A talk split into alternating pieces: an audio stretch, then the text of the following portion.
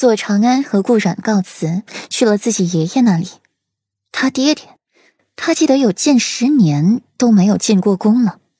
去到裴世子独有的隔间，不是萧太后在高台俯首观看百官，一人下万人上。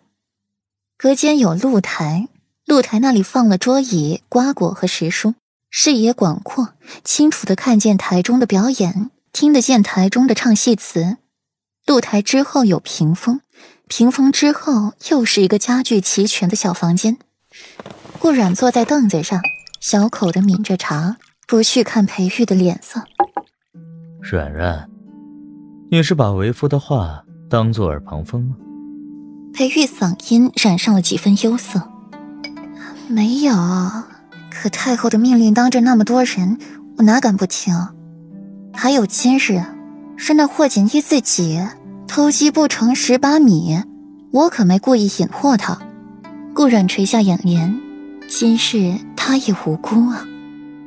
我有和你说这个吗？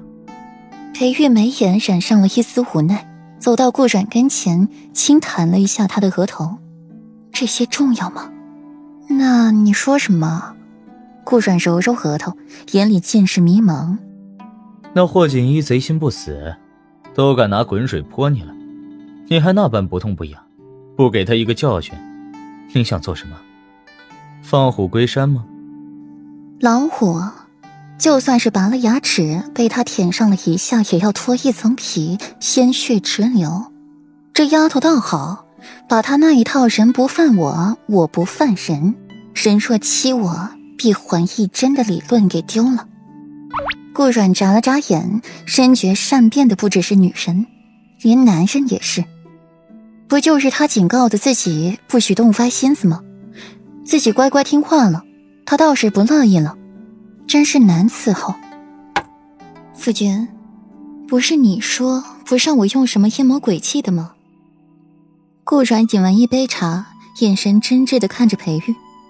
轻飘飘的一句话，把裴玉噎得心口疼，还说不出来反驳了他的话。裴玉把顾阮抱回了怀里，轻柔的抚摸着他的头发。软软，这不一样。正当防卫，反击人之常情。为父又不是不讲理智。以后再遇了这样的事，软软你就以彼之道，还之彼身。剩下的，交给为夫来处理就好。这丫头惯会算计，裴玉刚说完就意识到了不对，可奈何话都说出口了，便没有了再收回来的道理。顾阮回报裴玉的腰身，可是什么事都为妻去做了，你这夫君又做什么？替裴夫人暖床可好？裴玉悠悠道，语气里有着说不出的认真。好。裴玉这里温馨无比，霍森那边就低气压了许多。霍州饮了茶水，去到屏风后面。老三，陈太医是不是把脉把错了？没有怀孕，没有流产，还是处子之身？难道那日梅林他碰的是左菲菲易容成的长安？这不符合常理啊！左菲菲都不是处子了，怎么可能还会有落红呢？你忘了，还有药老呢。改变一个人脉搏很正常，那陈太医总不能扒了左长安的衣服，亲身给他查验吧？霍州摇摇头，涉及左长安的事，这小老弟的脑子就跟被狗吃了似的，简直没救了。也是。霍尊喃喃自语，至少经过这件事，长安没了后顾之忧，也不怕戚雪婉拿这事儿威胁于他。听见这声音，屋外的小五和方圆纷纷对视一眼。两位爷，声音小一点，这是宫里，小心被人听了去。长安小产那几日，你凭什么拘着我不让我去看他？霍尊想到这事儿就憋屈。长安那段时间那么难过，自己却没有去陪他，都怪霍州。行了，别得了便宜还卖乖了。你不知道那段时间左长安有多烦你吗？还往人家跟前凑，不是特意招烦吗？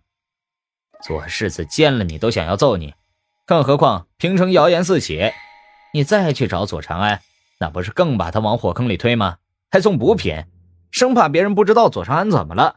哎，你当时那脑子都去哪儿了？